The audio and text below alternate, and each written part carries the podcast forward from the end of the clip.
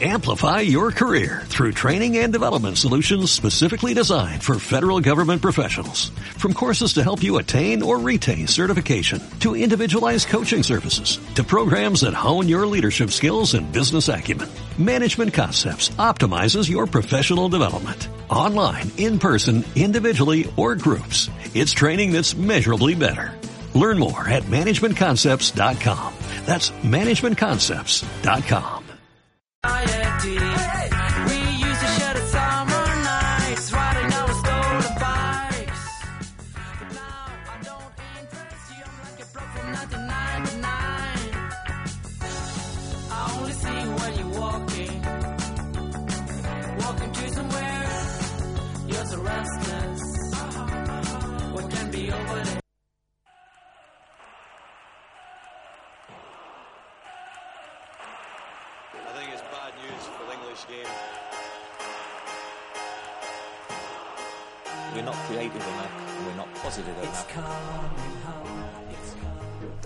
Comenzamos como cada jueves con nuestros compañeros de partido a partido. Hola Rubi, hola Pepo. Y dejo lo mejor para el final. Hola Sandra, cariño. Hola, buenas, ¿qué tal? ¿Qué dicho tal? Migueles?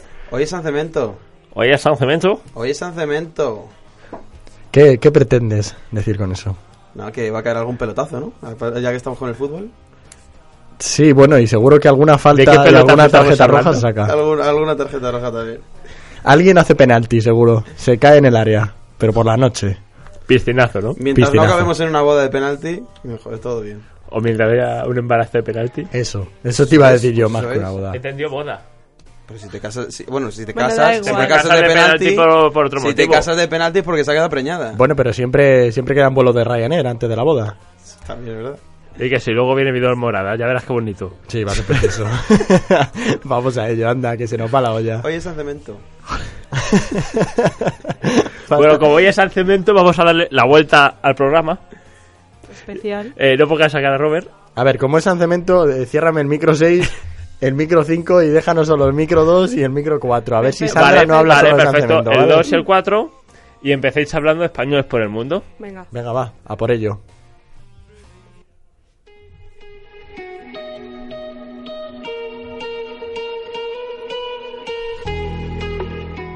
Hoy es al cemento. Gracias, Rubi. Empezamos por waterpolo, por nuestras chicas en la Euroleague femenina. El Sabadell favorito en la Final Four que le enfrenta con el Olympiacos, su verdugo que fue en 2015. Está predispuesto a obtener su quinto título de campeón de Europa. El partido tendrá lugar mañana, este viernes, en las semifinales de, de la Final Four, como ya he dicho, que se disputa en la ciudad rusa de Kirishi. Así que bueno, esperemos que, que llegue a la final nuestro Sabadell. ¿Qué ¿No? opinas, Rubi? A por su quinto título europeo. Me ha gustado la ciudad. La ha pronunciado sí. muy bien nuestra. Podemos ir a verles, ¿no? Si me das Te entradas. puedo mandar de reportero para allá, a No, si te enviamos, de vista. enviamos a Sandra, que es nuestra especialista. Yo voy, yo voy. Enviada especial y va a ver al Sabadell con sus jugadores estrella. Los conoce de Jugadoras. primera. Jugadoras. Estrella. Bien, Rubi, bien, la primera a la frente, ¿vale? Continúa con la siguiente noticia Sí, española. por favor, que Rubi hoy no está, está en Vale, pues seguimos con otra chica también, Ruby, y seguimos en tenis. Derrota de Garbille en Muguruza ante la estoniana Anet Kontaveit.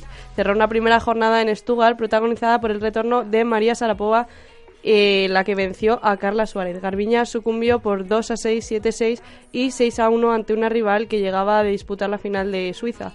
Mientras la española no pudo jugar en la Copa Federación ante Francia por problemas físicos. Hablando de Sarapova, ha vuelto después de 15 meses de sanción y la que le está cayendo a la rusa, porque aún hay muchas críticas por el dopaje y, y su rival eh, declaraba pues que no entendía cómo invitaban a una jugadora que había estado sancionada por dopaje y no a otra persona. Exacto. Había un artículo en el país hoy, en la sección de deportes, que hablaba precisamente de eso, de Sarapova, aunque haya cumplido la sanción, no debería estar jugando porque como deportista profesional de alto rendimiento debe ser un ejemplo para los jóvenes y hombre, si está dopada, lo suyo es que La no verdad. volviese Estaba, a volver estaba. a competir. Bueno, claro, lo que Creo pasa es que puede cambiar, o sea, si Para ahora termina, o sea, cierra con el dopaje y se arrepiente de lo que ha hecho, puede continuar, ¿no? Tampoco le vamos a cerrar la carrera.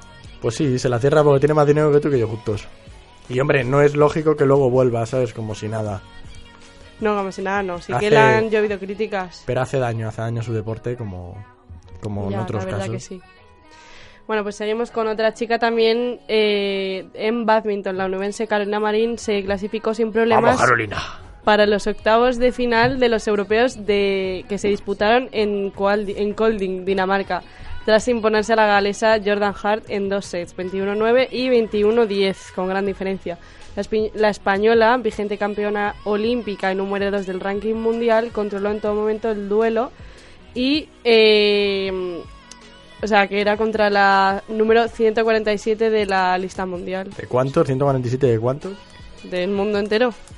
Es que me hace gracia lo del número tal y digo, pero ¿cuántos? Siempre he tenido la duda de cuántos habrá. Pues muchísimos millones. Pues te metes en la lista de la Millones. Federación Internacional de Badminton. Claro, y lo mira. Rubí es el 7000, ¿no? 7400 o algo así. No, 7408, por Eso favor. era, eso era. Ah, vale. Qué Rubí, crack. Rubí déjale que corre maratones.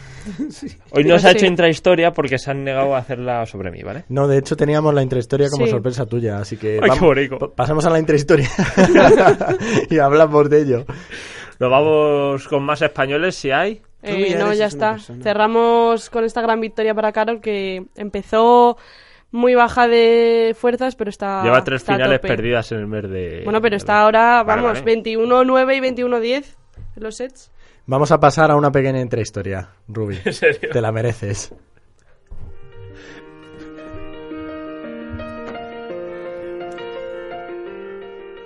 Rubí Ares, estudiante de periodismo. Ares, por favor. Ares, estudiante de periodismo, se centró toda su vida en los estudios y en, en los parques, en los chinos comprando cerveza junto a sus amigos. No obstante, un día, Amigos. amigos, un día todo cambió. Efectivamente, fue con una aplicación. La aplicación llamada Tinder, Tinder. resolvió todas sus dudas sobre el deporte al que debía dedicarse.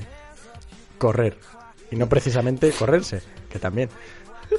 No obstante, Ruby no duraba mucho, ni corriendo, ni, Ni lo- corriéndose. Ni No, no, corriéndose. sí, hazme caso. Y entonces decidió practicar. Un día, mientras quedó con una señora de 60 años, tras tener una jornada intensiva de sexo maratoniano, ella le, le planteó el hecho de presentarse a una maratón de 42 kilómetros. Rubí, pese a las dudas, sacó coraje y dijo, chicos, aquí estoy, me voy a presentar. Y Ruby corrió por fin una maratón. La maratón fue dura, no tenía alcohol, mucho menos tenía ganas, venía de echar un polvo. Así que Ruby se tuvo que arrastrar por el suelo, pero cumplió su sueño. Al año siguiente, 365 días después, Ruby quiso repetir ese hecho. No obstante, esta vez no había practicado tanto. Ruby terminó la maratón, pese a la sorpresa del público. No tenía preparación alguna, tenía la cara de otro, las piernas de una nena, pero él pudo. Cual niño gordo en un cross, Ruby recibió el apoyo de los padres cuando le decían, venga campeón, tú puedes terminar la carrera, no abandones. Y Ruby siguió y luchó por la bolsa de patatas. Una vez consiguió la palmera de chocolate y la bolsa de patatas, Ruby subió una foto a Facebook. Desde entonces va a San Cemento con orgullo y una medalla de los chinos. Y un morenico bastante bueno, que se pilló en, en los- en las 5 horas, durante las 5 horas. El morenico que para mi blanco. Reluciente, pues ha quedado bien. Jo, qué ejemplo de deportividad, ¿no? Y hasta aquí la intrahistoria de Ruby. La mejor que hemos tenido. Sí, la en verdad todos que los sí, programas. ¿eh? Es- Increíble, es una ojalá. leyenda, ¿eh? Jo, la verdad es que sí. Yo creo que ya debería despedirme del programa Sí, para sí. siempre. No, pero antes tendrías que decir que hay hoy. Es una despedida. Hoy que hay, San Cemento. San Cemento. Anima del bicho. Bueno, vamos a pasar a un deporte, vamos a pasar a un deportista serio, no como Ruby. Y así que decirme qué toca ahora, chicos. Pues vamos cambiando el sexo y el correr maratones. Nos vamos al baloncesto a ver el básquet qué está pasando.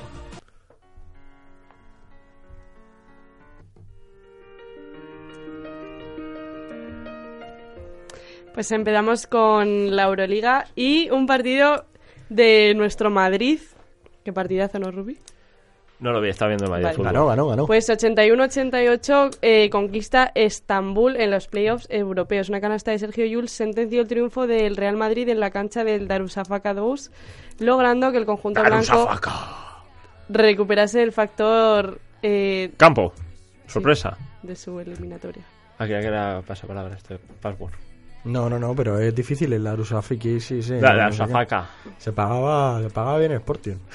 Bueno, el Fenerbahce también confirmó su pase a la final, mientras que el Anadolu Efes encarriló su serie ante el Olympiacos con un 64-60. También una, mm, un- una victoria del Moscú contra el Vasconia 90-88. Muy bien, hijita. Está muy Eso puesta es en el básquet. ¿eh? Hostia, tope. Esa es mi niña. Y cambiando de deporte y dinámica, vamos a pasar a jugar el balón con los pies, pero empezamos con nuestras chicas, con el fútbol Perfecto, femenino. vamos, dale ahí, hijita.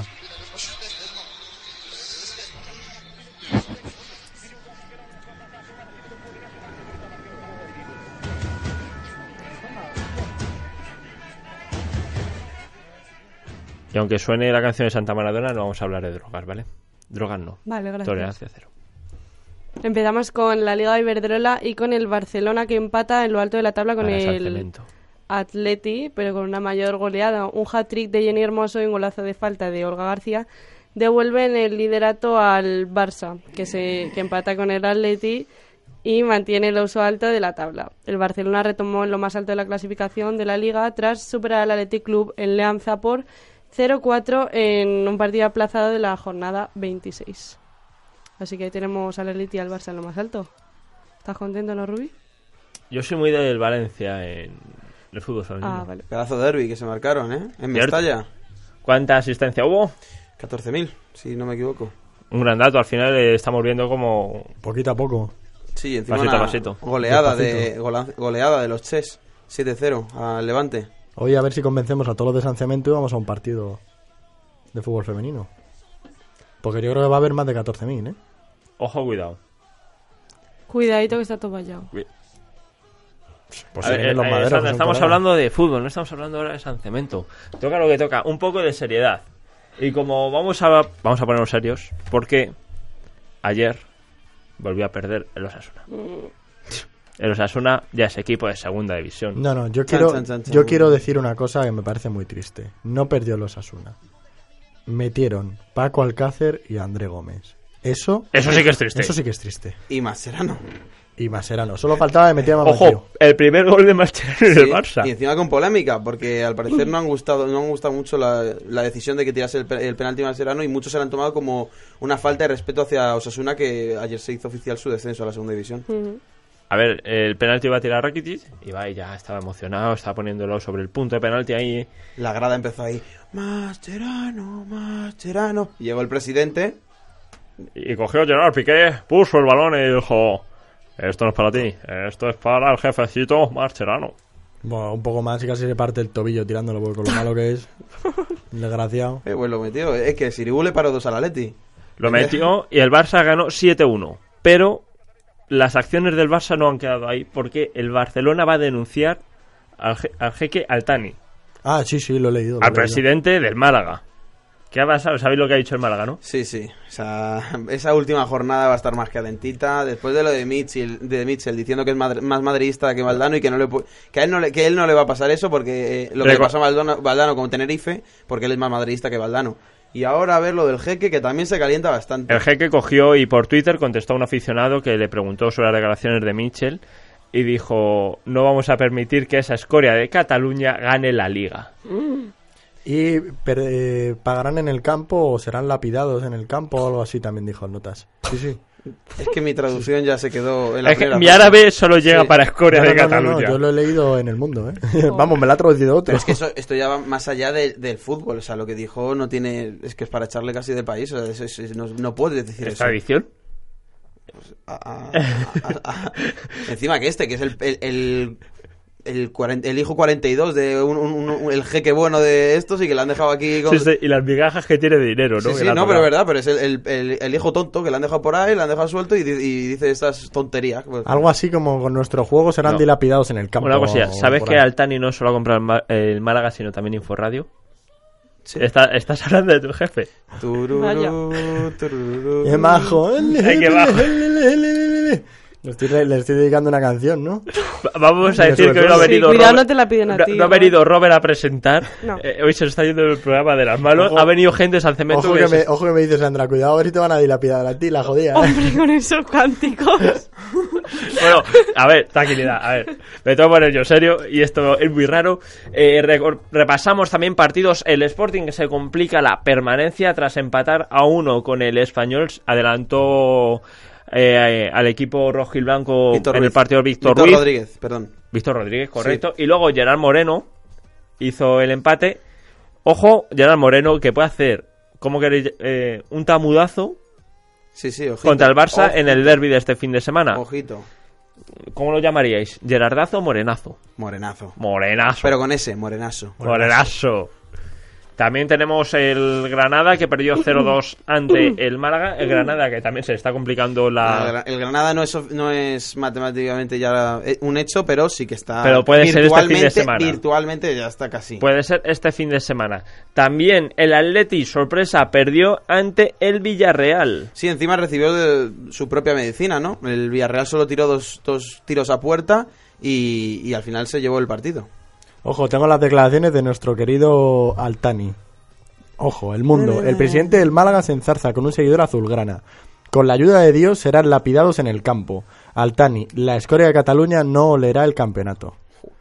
No es, es como dices tú, despacharle ya directamente, Es que- porque ya es demasiado fuerte. Hombre. O sea, puedes decir que no olerán el campeonato, pero ya decir que con la gracia de Dios. Hay que poner, hay que, hay que poner, hay que poner un límite. No vamos a dar más publicidad, publicidad a gente que ensucia el nombre del fútbol.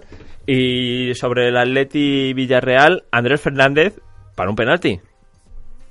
Eh, Andrés Fernández se marcó un partidazo, pero no paró ningún penalti. Un pe- No, Bien, Rubi, bien. no un penalti. no paró Andrés Fernández de un penalti. Lo que sí, sí que paró alguna ocasión que como si fuese un penalti. Un mano a mano con Gaitán, con Nicolás Gaitán, y luego una buena parada tanto a Antoine Griezmann en la primera parte.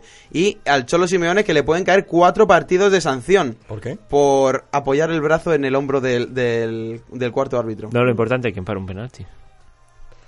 Pues es Rubí está sembrado hoy, ¿no? Altani para el penalti. Pero yo, yo, yo sigo dando vueltas. Yo, Sirigu, a lo mejor, ¿no? No, Sirigu no llegó al, al de Marche. No, pero a mí me sorprende porque es la misma sanción que las collejitas que... ¿Os acordáis de, la- de, de las collejas que pegó a Simeone al cuarto árbitro en un partido del Atlético de Madrid? Que a mí esas me parecen de mal gusto, pero en esta ocasión lo que hace es apoyarse en el, en el cuarto árbitro, como si tú dices, oye, te apoyas, apoyas aquí. Es que si veis las imágenes son inofensivas y, y totalmente normales. Es que no, es, no tiene sentido que sean cuatro partidos de sanción por eso. Y en, en cambio las, las collejas sí. El problema es que tiene que cambiar un poco el rollo, ¿no? En el fútbol, prim- primero a los árbitros que les dejen ya tranquilos, que, Es que- ni se apoyen, ni les den collejitas, ni les digan nada, ni Mira, les no, coman no, la oreja, porque... Los, No, los no. árbitros están súper protegidos en sí, el fútbol. sí que le van a dejar tranquilos porque Tebas va a prohibir ya que se le den regalos. Los bolis y los pin, que eso cumplen. Además de que los, los, los árbitros últimamente están bastante eh, arrogantes y prepotentes con los jugadores. Claro, es muy fácil luego eh, eh, hacerte el humilde con, con- cuando estás al lado de Cristiano y de Messi y cualquiera de estos jugadores, pero claro, cuando luego se enfrentan contra Leibar, eh, según las declaraciones de Pedrerón, sí que se ponen chulitos. Porque dijo que, que, le- que el, eh, del Cerro Grande le dijo a Pedro León que no, que ahora, eh, ya, has, pis- ya has piteado demasiado a favor con- cuando, cuando jugaste contra el Villarreal. Y entonces están muy, están muy chulitos según las denuncias de Pedro León. Así no, ¿eh? Así no. No, no, y lo que quiere hacer Tebas es declaraciones que no gusten, borrarlas y que como si no existiesen. El otro día Griezmann dejó tirado a un compañero de la liga en las declaraciones por post partido y claro, y lo que hizo Javier Tebas es dar la orden de que desapareciesen esas declaraciones porque como había molestado a Griezmann, Yo eso, mira, eh, si lo quieren hacer en, su- en su- en la cuenta de la liga, porque eso, en realidad ellos... Ah, pero al final la claro, liga es el que tiene derecho, los sí, derechos de no, todo. Pero, pero la cuenta de la liga, pero que luego esas imágenes que las gestionen las, la- las televisiones como quieran. Y, lo- y que lo tengan las televisiones. Que luego en la cuenta de la liga no vayan a tuitear esa... No quieren que salga ese vídeo en su, en su cuenta de Twitter. Pues vale, lo entiendo. Porque, es, porque en realidad tú cuando te metes en la cuenta de Twitter y ves esa imagen, pues en realidad despe- desprestigia un poco a la, a la liga que un, que un jugador pues te, te abandone la una rueda de prensa. Pero sí, pero que sí que lo tengan las televisiones y que sigamos te- teniendo la, la- la capacidad de, de ser informados. Es que si, si, nos, si ya nos van a censurar esas imágenes, bueno, no tiene sentido. Si lo van a hacer, si no lo va a tener la liga, no va a tener nadie. No, no, que la Básicamente liga... va a ser así. No, pero que la, que la liga lo tenga, pero que luego no lo quiera publicar, sí, pero que lo tengan las otras televisiones. Sí, bueno, que venda el contenido, me refiero, ¿sabes? Que Sí, lo que- que lo te- que el contenido lo lo ponga a disposición de las cadenas Pero que luego, que luego en su cuenta de Twitter o en, su- o en sus diferentes redes sociales, pues que si no quiere publicarlo, pues que no lo publique, porque también tiene libertad de gestionar, Sí, claro. que es como más o menos lo que hacen en la NBA. Pero luego las televisiones sí que tienen ese contenido. Por cierto, ¿qué le pasó al Atlético en el Villarreal que perdió? El Atleti, pues que, Porque perdió. Que perdió y que, eh, bueno, como le Y que no para un penalti a Andrés Fernández. y que ¿eh? no para es penalti a. Andrés Fernández y que como le está pasando esta- es- a lo largo de esta temporada no está teniendo mucha suerte de cara a gol le falta esa figura de nueve que no encuentra desde la marcha de Diego Costa y, y nada pues el Villarreal pues eso aprovechó las oportunidades que tuvo eh, Roberto Soriano adelantó al conjunto amarillo y se llevaron los tres puntos ¿Y el Sevilla qué hizo? Sevilla jugó hoy contra el Juega Celta hoy, ¿no? O sea, ¿y si gana el Sevilla se pone por delante o empata? empatan a 68 Pero el puntos golaveras es para el Atlético. Es para el Atleti porque ganaron en el Vicente Calderón, el Atlético de Madrid 3 a 1 y en el Nervión, en el Sánchez Pizjuán, ganó el Sevilla 1 Aún así se complicaría la cosa, porque Sí, estarían porque- muy pegados y tendría que depender de sí mismo el Atleti. Sí, el Atleti tiene que no puede pinchar, ya sé, si en caso de que el Sevilla no gane hoy. Como le pasa al Madrid con el Barça. Sí, Depende pero- de sí mismo, pero tiene que esperar el tropiezo que tiene con la Contra el Celta, justo. Qué rico. No, no, y decir que el Leganés ganó ayer ante Las Palmas 3-0, tres goles muy seguidos y que eh, amplía la ventaja sobre el Sporting y eso ya da mucho aliento para... el ¿Huele esto o no huele? ¿Huele a maña? No, no. No, no, no, borramos, vale. Eh, ¿Qué insinúas? No, no, yo por si acaso. yo pre- O sea, no sé, a mí me parece un poco raro un 3-0 así tan rápido, ¿no? ¿Sabes a qué huele? A San Cemento.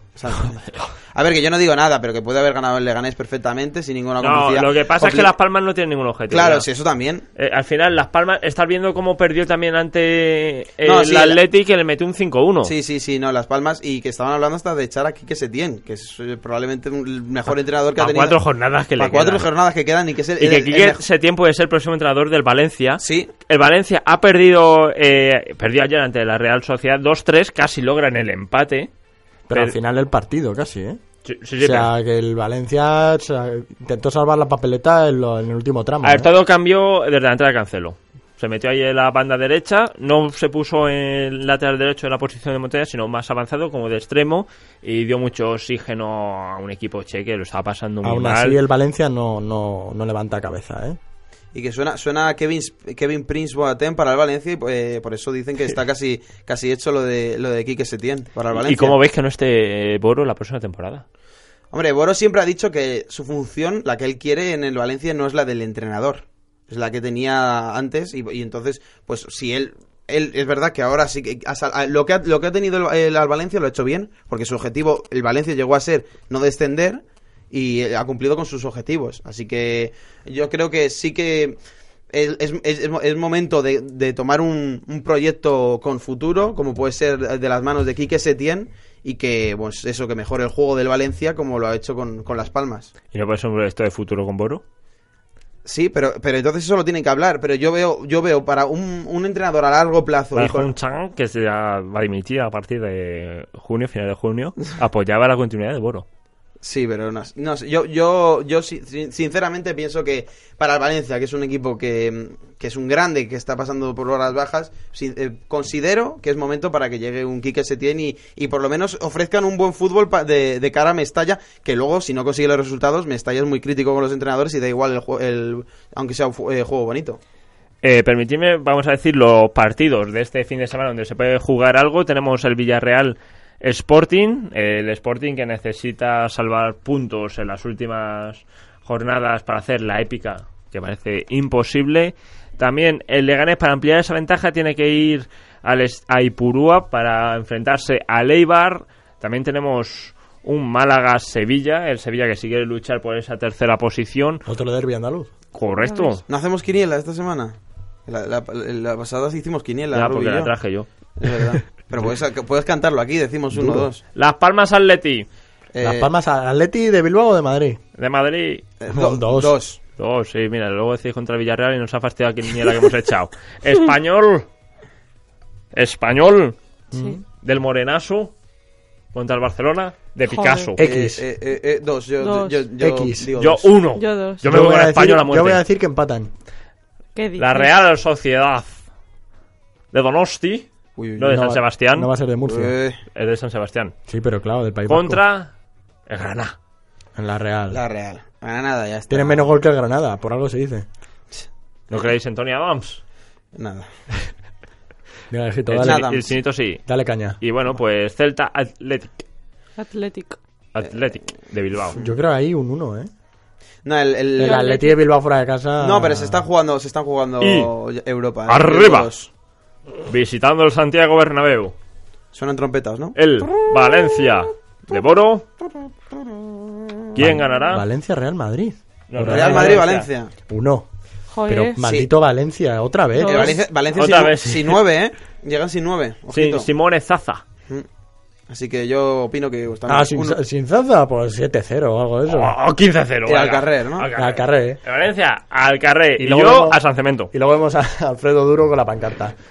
Bueno, que ya está, ¿no? Ya, te has quedado a gusto. Se ha dicho, Sí. Se ha quedado a gusto y contento. Pues vamos a hacer una pausa nosotros. os Nos despedimos. Ahora nos vemos en San Cemento, chicos. Nos vamos a ver el patrón. Sí, voy a hacer una pequeña pausa que vienen las chicas de Vidas Moradas.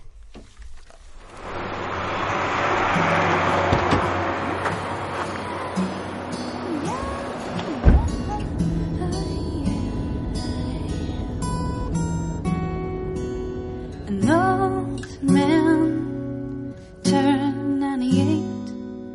98. He won the lottery and died the next day. It's a black fly in your Chardonnay. It's a death row pardon, two minutes too late. And isn't it ironic? Don't you think? It's like rain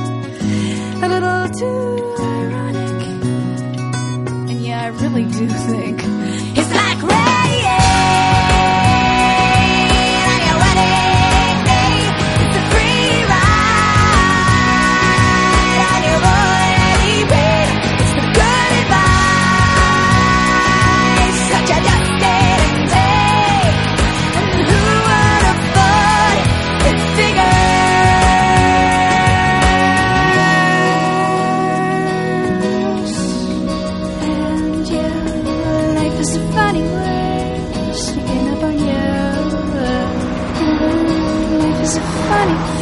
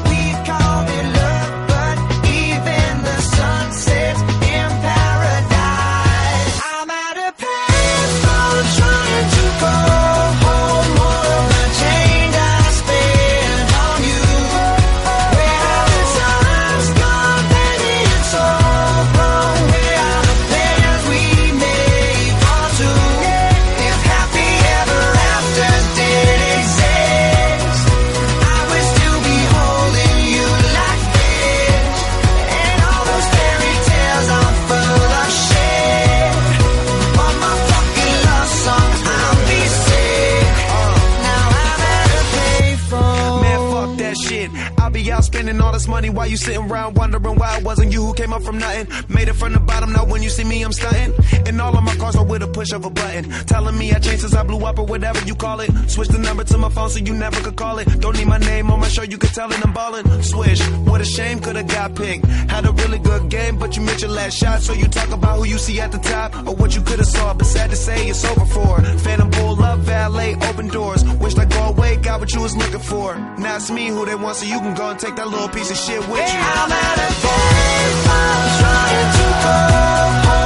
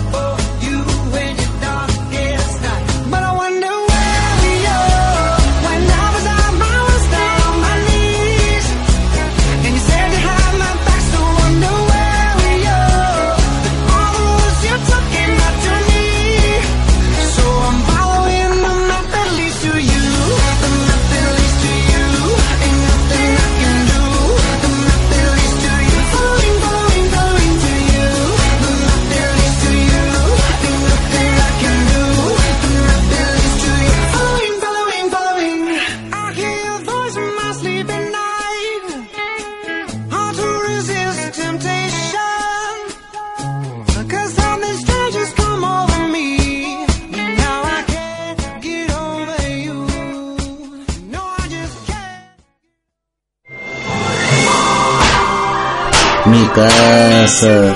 Teléfono. Ey, Ete, ¿qué pasa, tío? Pasa que no wifi. Modem caca. Wifi. Pero si en los 80 no tenemos de eso. No wifi. No radio. Y Universal Sound en mi casa. Ya vamos a ver, Ete, tronco. Con el modem te puedes bajar el podcast y en tres días pues lo escuchamos, no seas impaciente.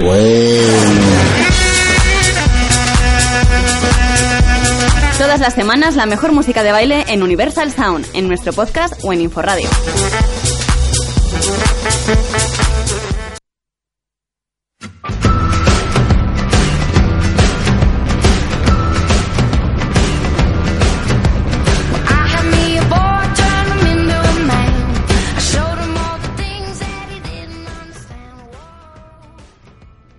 I Estamos de vuelta aquí en este estudio 101 con nuestras compañeras de vidas moradas. Que, bueno, no están todas. Falta, falta Marian, pero. Pero vendrá. Ahora vendrá. Tenemos a Claudia y tenemos a Carol. ¿Qué tal, chicas? Muy bien. Muy bien, Robert, ya te echábamos de menos. Una Ya. semanita Sí. sin ti, He ¿eh? estado, he estado de baja. Entre Semana Santa y que has estado malo, te has, te has escaqueado, ¿eh? Bueno, malo, malo. He estado eh, impedido. Pero ya estás bien. Sí, ya estoy perfectamente. Ya puedo salir a las Perfecto. pistas de baile. Hoy a San Cemento ha dejado Fíjate, todo. Justo, he vuelto para el partido importante. Sí. Pues nada, Robert, hoy vamos a hablar de Catherine Schweitzer, conocida por ser supuestamente la primera mujer que corrió una maratón. Te... Esta chica te suena, ¿verdad? Sí, y además enlaza muy bien porque antes hemos estado vacilando a Ruby sobre que corrió el otro día una maratón, así que... Ah, fíjate. pues mira, todo eh, enlazado. Bueno, pues vamos a empezar eh, hablando un poco sobre el pasado de Catherine. Eh, cuando ella era apenas una estudiante de 20 años, decidió inscribirse en el maratón de Boston de 1967 y como ya sabéis, en aquel entonces las mujeres tenían prohibido inscribirse a este tipo de carreras porque se consideraba algo de hombres. Eh, sin embargo, como ella solamente puso sus iniciales, Los organizadores se pensaban que era un hombre y la dejaron correr perfectamente. Hasta que a mitad de carrera se dieron cuenta de que era una mujer y el organizador de la carrera fue corriendo detrás de ella, insultándola, diciéndola eh, que saliera de la carrera, que le devolviera el dorsal. Y eh, a pesar de los insultos que recibió por parte del organizador y de, de demás hombres que corrían con ella, ella siguió porque sabía que si terminaba la carrera todo el mundo iba a pensar es que las mujeres no pueden hacer esto. Así que se empeñó, la terminó y eh, después de eso, con el apoyo de varias personas, organizó más de 400 carreras en 27 países y en 1984 lograron por fin incluir a la competencia el maratón femenino. Estas son la, esta es la mujer que sale en las famosas imágenes en blanco y negro de Boston, que incluso la intentan agarrar y, Sí. y echar a la fuerza. Y ella seguía con sus 20 añitos ahí hasta que terminó Lleva la con carrera. una capucha, creo que era, o una sudadera con capucha. Llevaba una ella. sudadera, pero no sé si llevaba. Creo que no llevaba capucha. Creo que la de la sudadera es la que vamos a decidir ahora. No, bueno, ella llevaba su dorsal y todo el mundo insultándola y demás. La verdad que ahora, ahora mismo suena esto a... Es una, locura. es una locura, Sí. ¿sabes? Si quiere correr, que más da el sexo que Ya. tenga, que corra Pero quien bueno. sea, ¿sabes? Hmm. Y acabas de decir que, que se dieron cuenta a mitad de carrera. De la carrera. Bueno, no, a mitad no, menos. O sea, eh, corrió como una vuelta bien y luego de repente se dieron cuenta, hay una mujer y se volvieron todos, vamos, locos ahí Supongo, persiguiéndola. supongo también que a lo mejor puede ser que cuando empezase la carrera ella fuese en plan un poco más de incógnito y tal, y luego al conforme va pasando pues se va, a lo mejor iba Sí. con la sudadera, con la capucha o lo que sea, se la quitó, luego se dieron cuenta Mm. los cuatro desgraciados de ahí intentaron echarla. Y eh, había un montón de prensa, todos sacando fotos y ella tan inocente que no pensaba que iba a pasar eso, saludando, tirando, yo qué sé, saludando a la prensa y luego de repente Disfrutando, ¿no? Sí, Claro. sí, sí, hombre, porque no hay nada malo. Pero, pues eso. Em, eh, bueno, es que Marian nos iba a hablar de una cosa, pero... mm, Marian nos iba a contar un poco el regreso, ¿no? De esta mujer. Sí, el regreso que eh, hace seis días salió una noticia que después de 50 años eh, Catherine ha vuelto, ha vuelto a correr esa maratón de Boston y claro, eh, como ha vuelto a salir en la prensa, su historia se ha vuelto a repetir por todos los medios y por eso la hemos traído hoy, ¿no? Para recordar un poco esa historia. Pero, eh, desvelo ya el secreto. ¿Quieres desvelarlo? Vale, venga, Sí, desvela el ¿no? Lo, secreto. lo digo ya, vale. Venga, va, desvélalo porque a mí ya me has dejado en ascuas. Bueno, tampoco te emociones porque... pero... Vale, pero... entonces el programa acaba aquí, ¿vale? No, que no, que no, que no. Pero eh, como te he dicho al principio, eh, supuestamente Catherine fue la primera, ¿no? La primera mujer en correr una maratón. Pues no. Ha sido la primera mujer en correr, pero con dorsal. Eh, un año antes eh, que ella hubo una mujer que se llama Roberta Heap, que mm, no se le tiene mucho en cuenta. Ella sí que corrió. Lo que pasa es que como no tenía... eh, ella se metió detrás de unos arbustos cuando empezó la carrera empezó a correr y como no llevaba dorsal ni nada, pues los organizadores no le pudieron echar nada en cara ni... ni mira, aquí viene nuestra compañera Marian. Y eso, que aunque no tuviese dorsal, sí que corrió. Y eh, luego estuvo los tres años consecutivos corriendo, pero claro, eh, la que se ha llevado todo el mérito ha sido Catherine.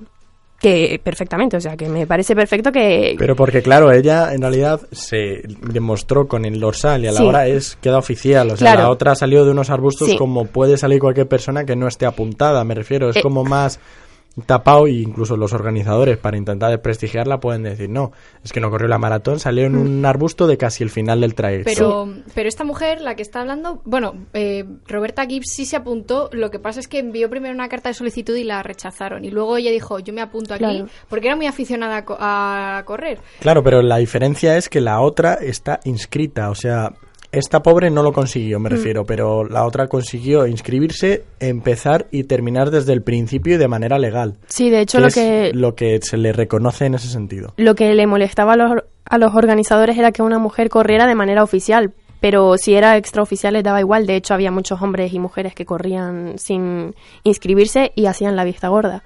Entonces, el mérito de Catherine es ese, que se inscribió, lo hizo de manera oficial y rompió todos esos pues estigmas y demás Eh, que había. He leído que se inscribió con... No puso su nombre. Catherine, repíteme el apellido.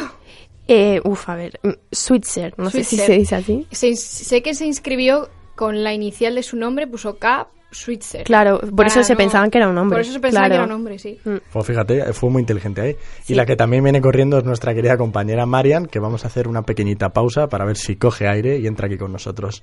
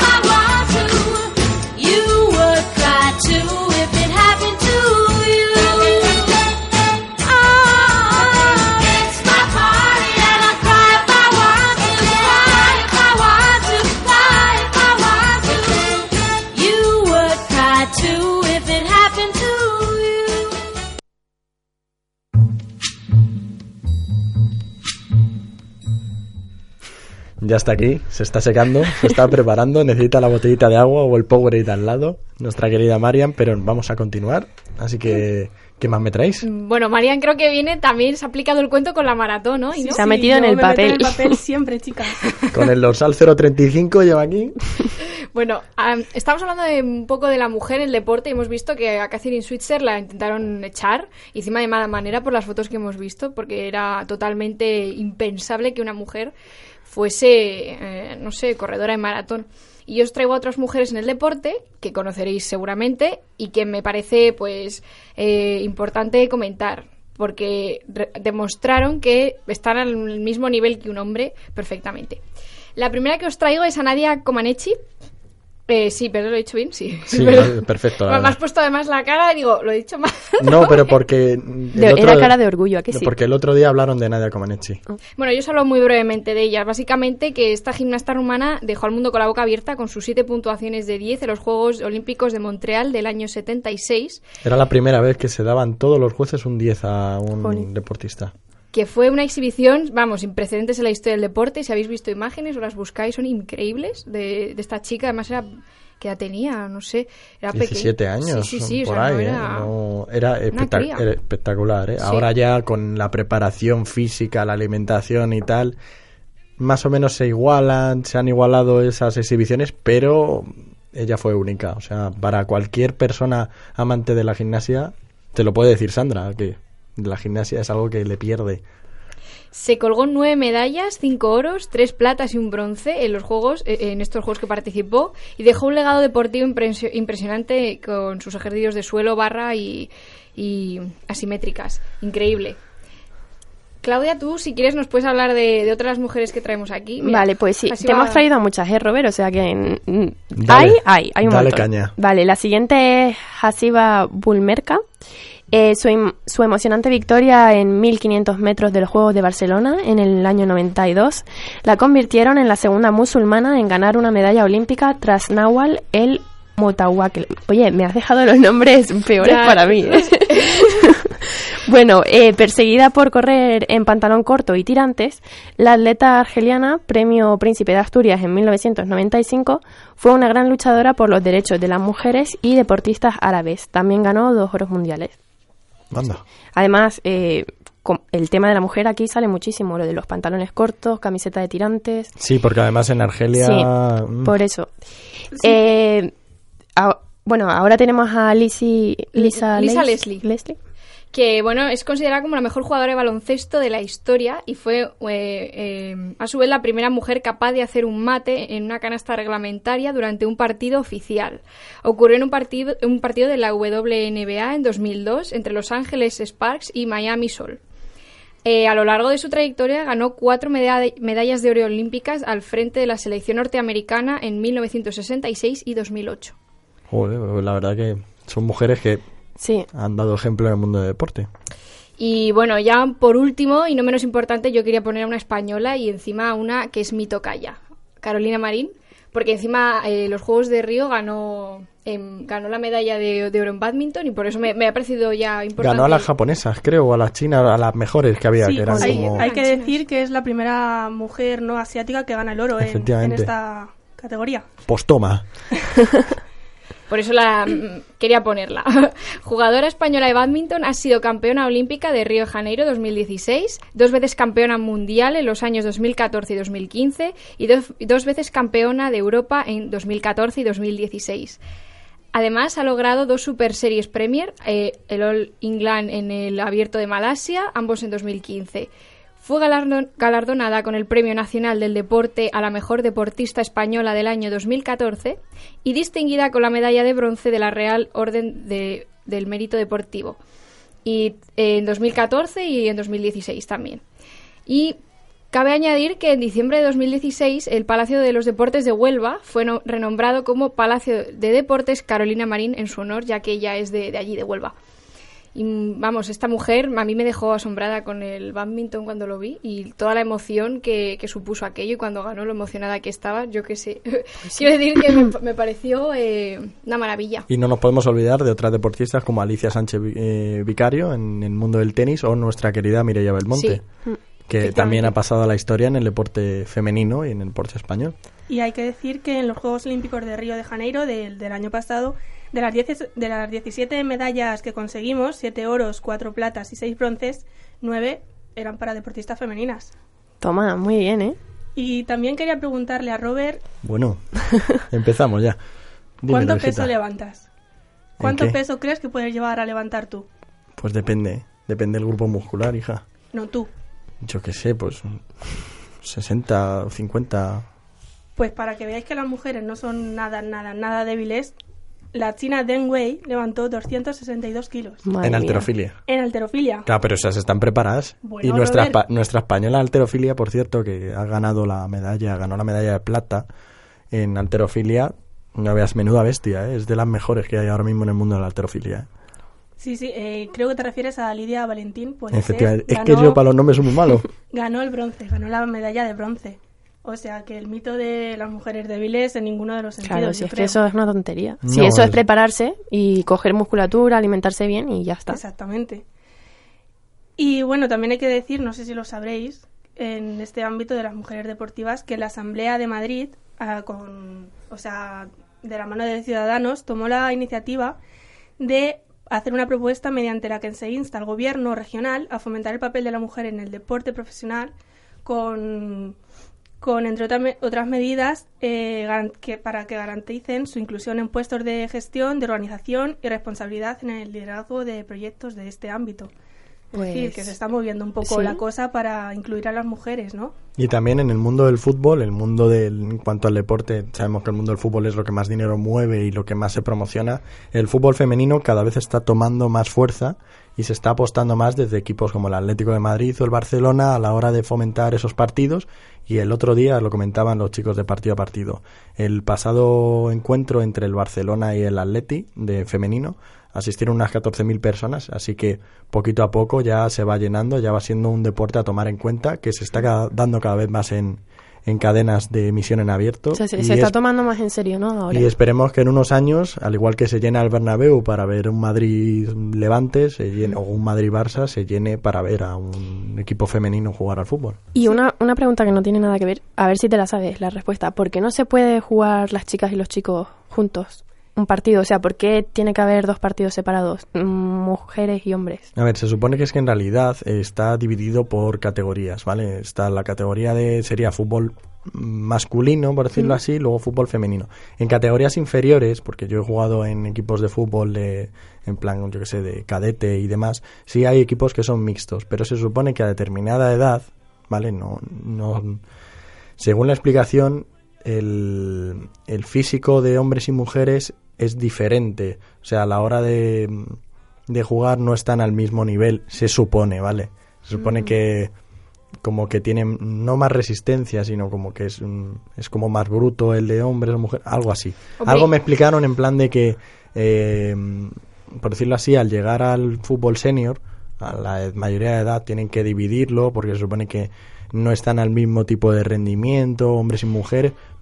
Ya. Es lo que me Yo no sé Yo mucho de fútbol, pero a lo mejor en un futuro, Claro, a lo mejor cambia y sí que, oye, que, que lo- las mejores mujeres del equipo de femenino y los mejores hombres, pues que puedan jugar juntos, no sé. De, de hecho, ha habido en deportes, en, en la UFC, en MMA, se, se planteó el hecho de que se que peleas, que peleasen Conor McGregor, el campeón de la UFC, contra Ronda Rousey, que era la campeona de la Mm. UFC. Y hubo, se intentó llevar a cabo ese combate y al final no se, No al se final- llevó a cabo al final. Al final no, no lo compraron, no llegaron a un acuerdo, pero se habló durante mucho tiempo de por qué no se medían el campeón con la campeona. Claro. Bueno, pues perdón, Marian, por interrumpir. Era una No, pregunta no, no. que tenía. Y eso. Totalmente admitida y resuelta, más o menos, ¿no? Por nuestro rol. Sí, era curiosidad. Se supone que físicamente el hombre es como, por decirlo así, más hacerlo un poco más simplista, más bruto o más mm, corpulento. Y entonces la mujer, por fisionomía, no llega. Porque, por ejemplo, un jugador como un estilo, yo que sé, un Rooney de esos, así que es un armario ropero, pues una jugadora que siempre.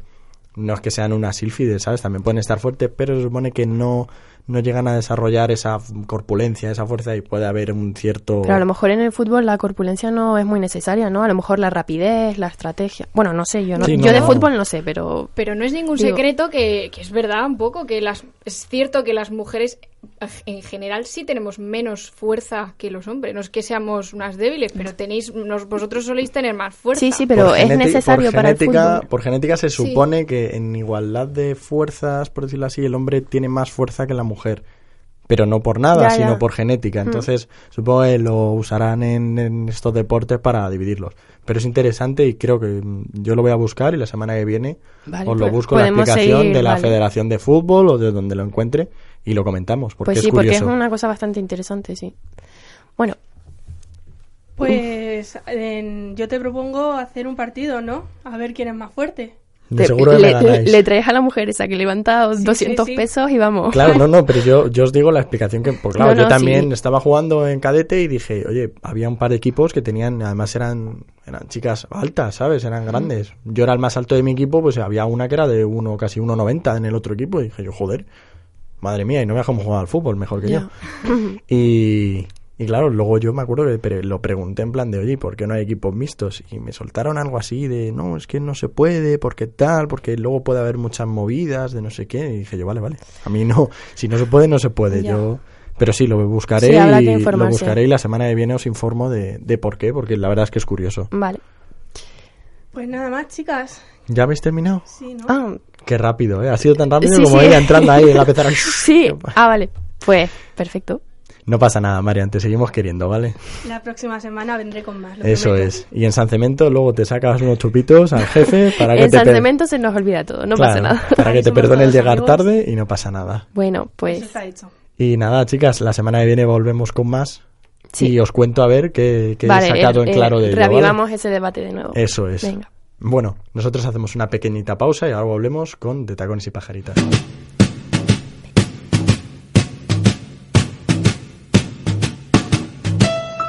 Fly me to the moon. Let me play among the stars. Let me see what spring is like on Jupiter and Mars. In other words,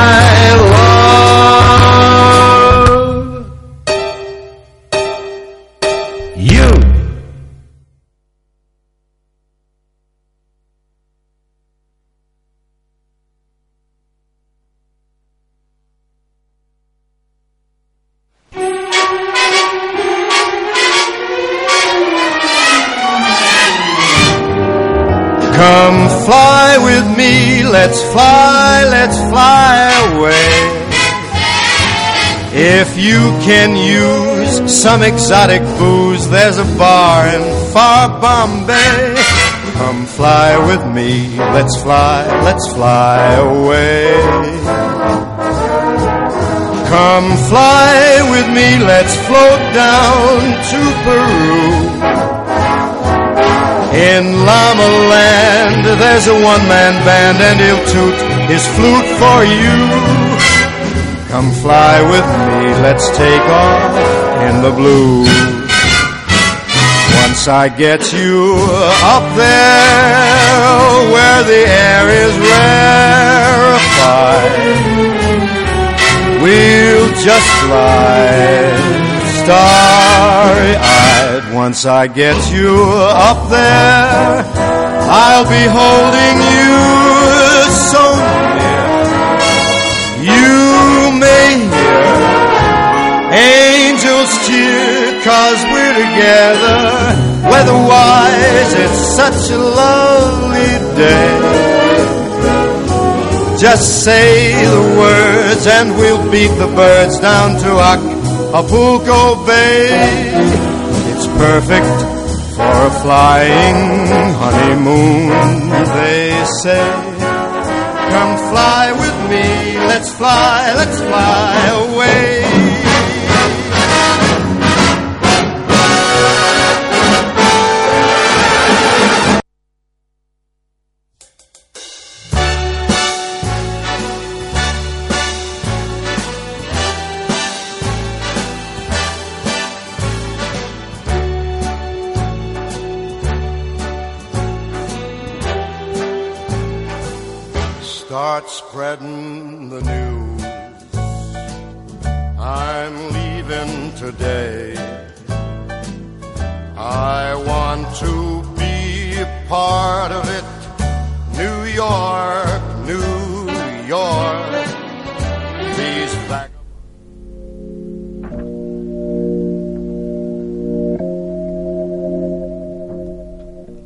te apetece tomarte unas copas con Don Draper, saborear la mortadela italiana con Tony Soprano o hincharte a café con Lorelai Gilmore, este es tu lugar. Serendipity, bienvenidos de nuevo al hogar de las series, los martes de 8 a 9 y media en Inforadio.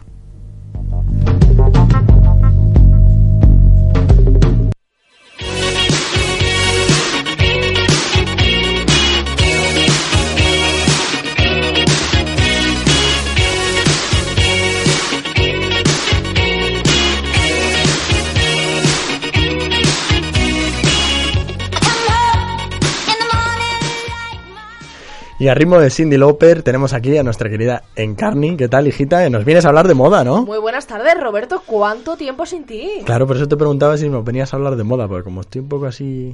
Así como De baja. ¿no? De baja, anda. ¿Tú estás bien ya? Yo ¿Estás estoy, recuperadísimo? yo estoy ya para bailar en las pistas de baile. Muy re- Bueno, en las pistas de baile no sé, pero en el abono del césped igual sí. ya verás, ¿eh? que nos la han dejado encharcado. Queridos jardineros, se riegan fin de semana. Así que por favor, desde aquí os pido que llevemos los outfits más camperos que tengamos, porque entre los vinos, los abonos, los césped, las mierdas que vamos a soltar, nos llevamos unas botitas altas. Mira, hijita, mira mi zapatilla curtida en mil batallas. Está hasta rota. Porque hoy va a ser duro. Siempre con estilo. Hoy va a ser durísimo. Hoy va a ser duro. Mucho. ¿Tú crees? Sí. Sí, sí, lo creo y lo vas a ver. Dando testimonio ya. Testimonios. Nuestra querida Elvira Curra me ha estado contando cada cosa interesante que algún día tendría que entrar aquí. Sí, sí, sí, sí. Me lo ha dicho que curra la pobre. Pobrecita, se pierde San Cemento. Me beberé tu parte, ¿vale? No te preocupes. Pero hace cosas muy interesantes para sustituirlo. Sí, no, no, eh, ojo. Ojo, esta mujer tiene futuro, no como yo. Se hace lo que se puede, nos dice nuestra querida. Y lo que se puede se hace ahora en la moda, ¿no, hijita? Porque creo que han vuelto han vuelto algo noventero, ¿no? Noventero, pero no, tú no me ves a mí, querido. Tú es que siempre vas buenísima, hijita. ¿Qué hombre? ¿Qué Por ti ¿Qué no pasan, por ti no pasan los años en moda ni en nada, hija. Si es que da igual lo que te pongas, si es que te pones de los años 50 y estás igual que si te pones de los 90 y los 2000, estás cetrina, hija. Bueno, Roberto, vámonos con cinco tendencias que iniciaron quién. No sé, a ver, ¿quiénes lo iniciaron? Vamos a escuchar un poquito.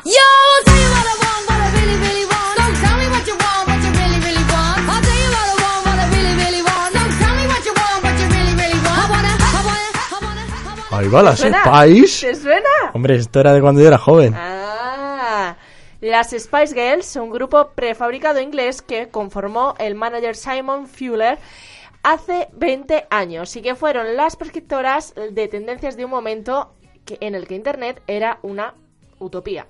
Por ello, mucho de lo que entonces había vuelve a estar en la rabiosa actualidad y os lo recordamos. La verdad es que cuando dices es, es- es una mierda esto, ¿sabes? Porque cuando se dice hace 20 años, como un antiguo, y te das cuenta de que vas a hacer 24 en un par de meses, dices, joder, qué viejo soy, ¿sabes? Joder, ya ves. Ya ves, ¿eh? ya Yo he llevado moda de las Spider casi. Pues, Casi, casi. Tendencia como, por ejemplo, los chokers. ¿Os acordáis de las Spice Girl con los Con el- las sí, las cintitas. cuello, que, bueno, que podía que pues se llevan. Y los fosforitos, los tonos fosforitos. Eso es. Eh, pusieron de moda también en los años 90 eso de salir a la calle en chándal, que ahora reivindican todos los modernos avant-garde.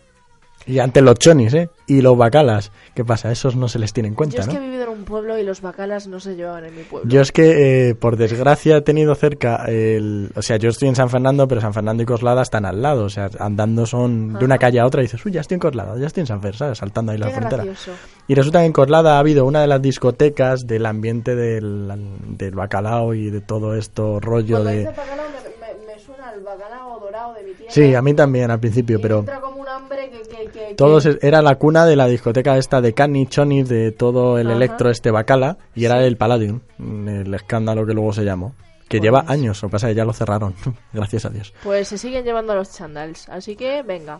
Uf. Bueno, pues de hecho empiezas a ver en la calle las lentes, las gafas, cuando digo lentes es- son los Mm. cristales, de colores que ellas popularizaron, si, no, si recuerdas. Empezó la tendencia con los toques setenteros de Gucci, de la marca de la, de la firma Verdon Gucci, y este verano lo han seguido prácticamente, le van a seguir todas las marcas. O sea, mm, puedes ver a Ray-Ban, a pues Carrera, a un montón de firmas de, de lentes y de gafas de sol y de no sol, pues con los lentes de colores. Y los y también, sin, espero no equivocarme, pero se llevan también ahora, se están poniendo de moda de nuevo los, te- eh, los tintes estos de pelo así muy fosforitos, muy, muy feos, muy barateros. Sí. Que lo llevaban las Spice Girl, que una iba con un, una iba con un naranja raro en las puntas, otra con medio azul, otra con rubio pollo. Sí, totalmente, totalmente. También hubo marcas que asociaron su éxito al del grupo musical, como las míticas botas con plataforma Buffalo, las chanclas, pues eso con plataforma Steve Maiden, eh, que se han vuelto a poner a la venta esta primavera. También las chicas picantes, ¿no? Vamos a traducir un poco. Pusieron de moda el llevar el sujetador al aire. Si encima ya lo conjuntas con un chándal de marca, has conseguido ser exactamente igual que una de las componentes de la banda, como muchas de las asistentes del pasado festival que se celebró en California, Coachella.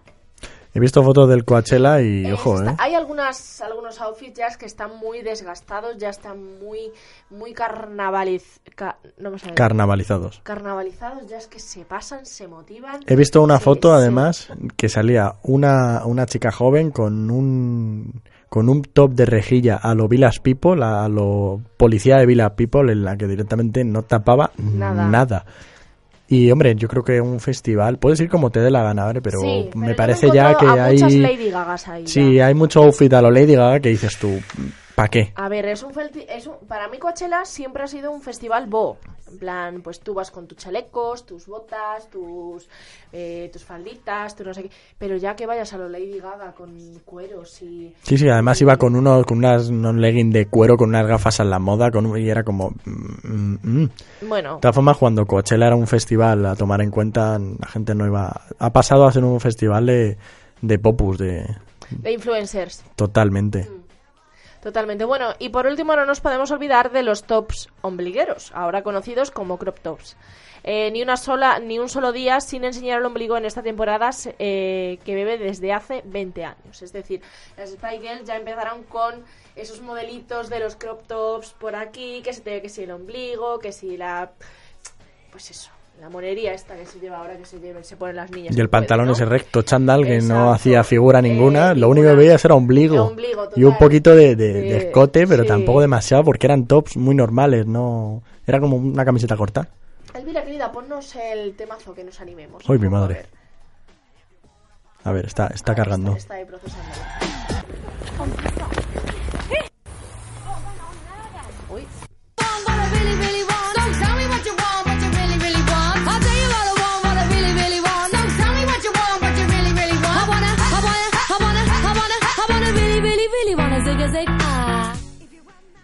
Bueno, Yo me venía arriba ya, ¿eh? cambiemos de tercio. Es que este es el temazo de San Cemento. ¿eh?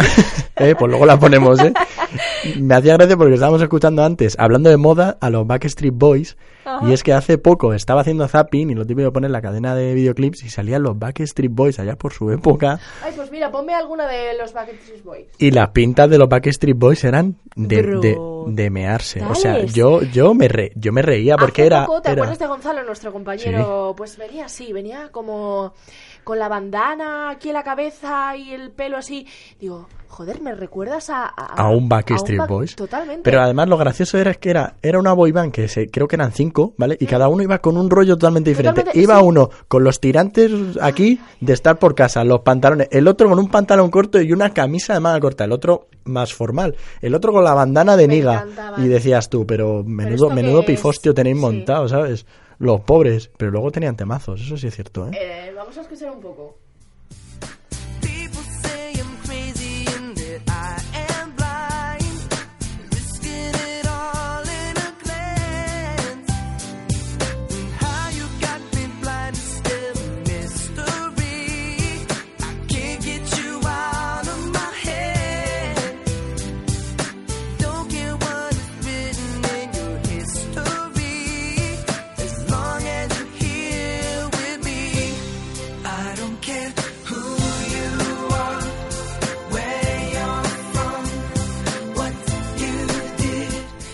Más Pero- enamorado, ¿eh? Nos estamos, nos estamos remontando a nuestros queridos antepasados, queridos 90. Pero es que los 90 no se han ido de la moda, ¿eh?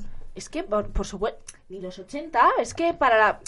Será que para las bohemias como yo eso sigue presente. No lo hemos vivido, pero como que tenemos resquicios ahí de... de- Yo recuerdo cuando se pasó del, del- se empezó en los años 2000, 2001, 2002, hasta el 2005 más o menos la moda como que iba sacando cosas nuevas, pero que ahora la tendencia es a rescatar todo lo del pasado, o sea, 80, Sí. 70, 90. Al 2000 todavía no está llegando, ¿eh? Mejor, porque el 2000 pilló ahí un poco raro. Los 2000 eran los, los pantalones acampanados que barrías el suelo, Ujú. eh, con los cinturones anchos que parecían fajas y que te cubrían los riñones enteros y...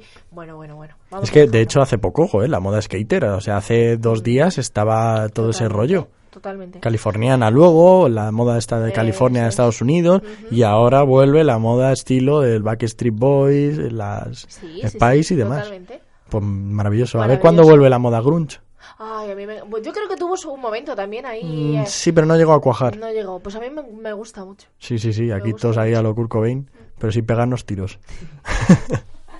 Bueno, eh, Roberto, cambiamos un poco de tercio, ¿vale? Nos vamos a dos firmas de moda que son españolas que son están muy bien valoradas, ¿vale? Cuéntame. Dos, empre- dos expres- em- pa, pa, pa. Empresas. Empresas españolas, Zara y Loewe, se han colado entre las 16 mejores empresas textiles del mundo para trabajar, según el primer informe anual de Business of Fashion sobre las mejores empresas para trabajar en la moda de 2017. En la lista lidera H&M, figuran además Adidas, Berluti, Calvin Klein, Cotton On Group, eh, Farfetch, Galleries Lafayette, Gap, Gucci, Levis Strauss, Nordst- Nordstrom, eh, Tommy Hilfiger, eh, Warby Parker y Zalando. Y Zalando, la empresa esta de internet. Totalmente. Pero de trabajador, en plan, para dedicarse al, al tipo de moda, de diseñador y ese rollo, ¿no? Claro, digo, no será currito dependiente porque están los de Zara, que tengo amigos sí, que están sí, hasta sí, aquí, hasta el cuello. Sí. Pues The Business of Fashion encuestó a más de 2.600 profesionales de la industria, representando a más eh, de 190 personas, empresas perdón, de moda líderes en todo el mundo. El informe proporciona una evaluación objetiva de los principales empleadores de la moda mundial basada en 29 aspectos. Los sentimientos de los empleados se midieron en tres índices principales, recompensas y beneficios, liderazgo y desarrollo, y la cultura y el ambiente de trabajo. La empresa mejor valorada, por lo tanto, fue H&M. Explica una, eh, alguna, la- al- bueno, Roberto, ¿qué me ha pasado? Estoy No lo sé, estás de San Cemento. ya.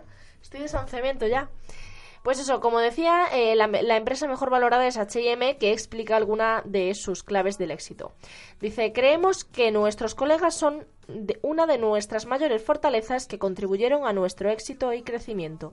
Realmente creemos que trabajar en H&M no solo es un trabajo, sino una carrera a largo plazo en la industria de la moda.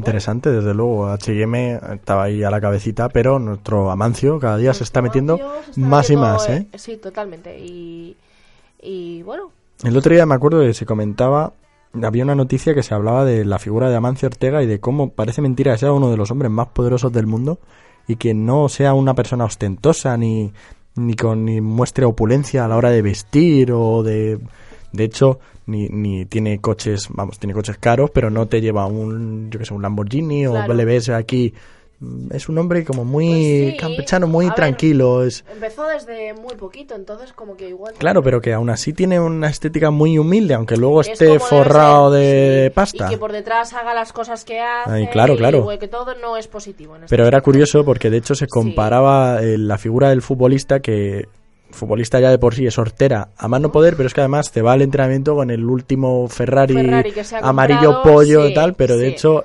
a Mancio Ortega se le comparaba con que él ni siquiera conduce, él lleva a su chofer con un Mercedes, un clase C, Mm. pero preparado que valdrá lo que valdrá el Ferrari, pero no, no muestra esa opulencia, incluso está vistiendo con sus jerseys y demás, no parece un tío. Que tú te lo encuentras por la calle, no sabes quién es y, no te crees que tenga ese dineral. Totalmente, totalmente.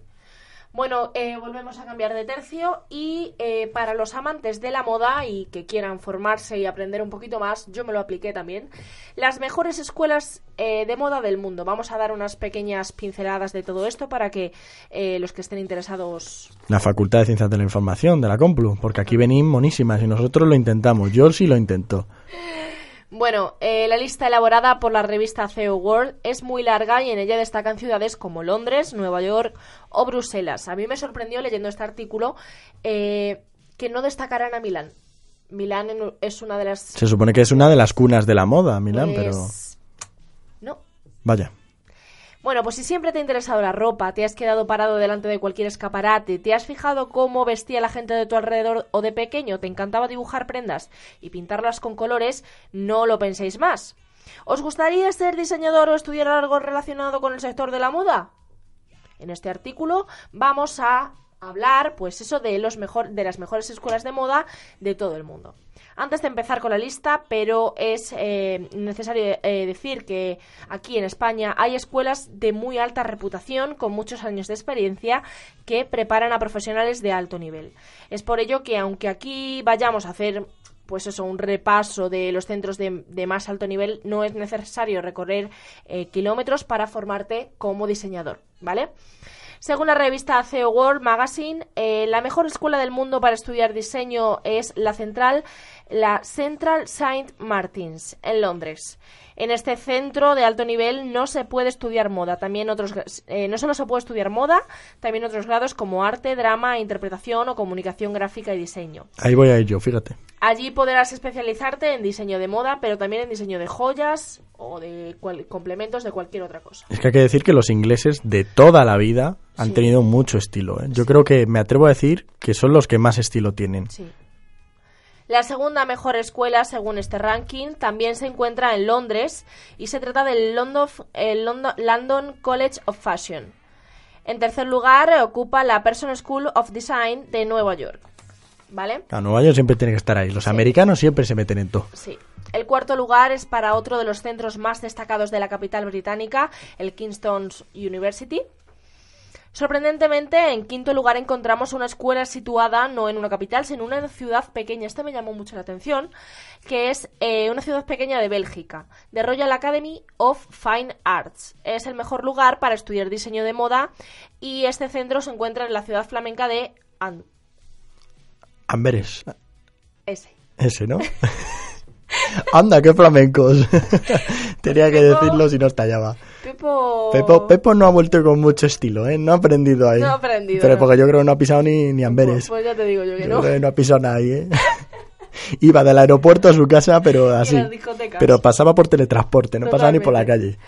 Y por último, el Fashion Institute of Technology de Nueva York ocupa el sexto lugar en esta lista y, podrá, y por detrás llega París con la escuela de Smooth.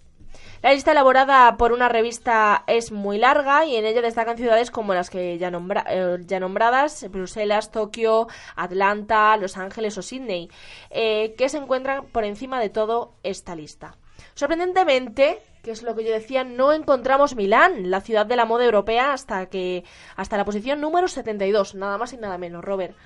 Aunque su escuela Domus Academy también está muy reconocida mundialmente. En España se puede estudiar diseño en escuelas o en universidades, pero cada vez más personas se decantan por un oficio que tiene muchos años de tradición y que ha ido evolucionando mucho en estas últimas décadas, sobre todo con la llegada de las nuevas tecnologías, que ha permitido optimizar mucho todo el proceso de creación y de elaboración. Por ello, hemos pensado que a pesar de que en el mundo hay escuelas realmente ejemplares y excelentes, no hace falta recorrer tantos kilómetros para tener una buena formación o para ser un buen diseñador. Puedes eh, formarte aquí en nuestro país y Sí, claro. Sí, Igual es- sí, lo importante sobre todo es tener talento. Si tienes talento, Claro, luego...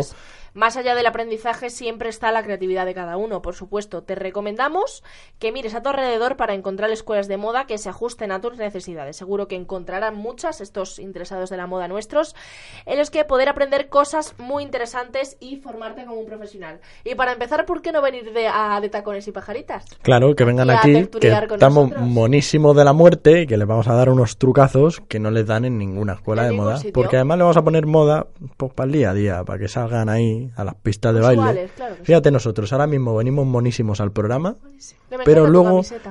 ¿Ves? Vengo monísimo. Pero luego nos vamos a pegar el fiestón y, vamos, a estar a- ahí eh, en plena batalla, en primera línea, y ya está. Porque podemos. Y ya está, Porque sí. Porque somos así de divos. Eso es. Y si no, pues en el ranking me ha quedado claro que tenía razón J. Bond, que era el hombre más elegante de, de cuantos espías ha habido. Porque Inglaterra está ahí al, arriba, ¿eh? Es que además tiene en el tiene 1, en el 2, en el puesto hasta el 1, en el 2, en el, no, en el 3 me ha dicho una americana, creo, Nueva York. Eh, cierto. Y en el cuarto vuelve a colarse otra Vuelve vez colarse, otra, sí. o sea que Kingston University. sí. totalmente lo tiene. y ah, pero otra cosa curiosa hablando de esto, ¿sabes en dónde van los futbolistas más eh, elegantes y los entrenadores? En Italia. En Italia todo, todo, todos los grandes equipos van todos con una elegancia que luego eso se pasó al a los diferentes deportes en España desde hace dos días los entrenadores llevan traje antes Sí, iban en un un guarro sí. a los monoburgos Sí, y en Italia todos van, Van con, traje. su trajecito. Sí, para mí la moda italiana es, es una de las mejores de- del mundo, me atrevería a decir. Porque además de diseño y de elegancia, su costura es magnífica, tiene unos tejidos brutales y mi compañera de piso, eh, su madre es muy aficionada a la moda y ella toda su ropa, toda su pues eso hasta cintur desde cinturones hasta zapatos, toda es eh, moda italiana. Se compraba, mm, pues eso, ahora como que la va heredando, ¿no? Mi compañera la va heredando de su madre y está intacta. Por eso me refiero y corroboro con que los tejidos de, de Italia, Italia, sí. son muy, muy buenos. De hecho, un dato Las curioso, pieles, el, el- la Juventus de Turín, el equipo Sí. italiano, Sí. está vestida, o sea, tiene un sastre tal de Emporio, Arma- de Emporio Armani, no, de sí, de Armani. O sea, van todos de Armani. Conforme fichan un jugador, pasan al, al modisto, al, al, al sastre y les hace un traje a medida y no cualquier traje. Claro. Todos, desde el entrenador hasta, me atrevo a decir, hasta el utillero. Que me parece, me parece, parece muy buena, bien, ¿sabes? Antes sí. que vayan como van aquí Cristiano Ronaldo y estos con, las con las gorritas y las camisetas de Nike horribles. Prefiero que vayan en traje, la verdad, al menos. Más. Y a ver si Pablo Iglesias se pasa también por ahí y va al Congreso con un traje decente. Que madre mía, menudo traje del día llevaba el otro día. Ala, ya hemos soltado aquí la Ala, ya me metí un poco con la gente. Y como luego se van a meter con nosotros, nos despedimos hasta la semana que viene ya, porque mañana no habrá programa, la tarde es nuestra. Lo siento mucho, hay problemas técnicos y problemas de los técnicos. Así que nada, os dejamos con las Spy despido a mi querida Encarni y nos vamos bailando de aquí.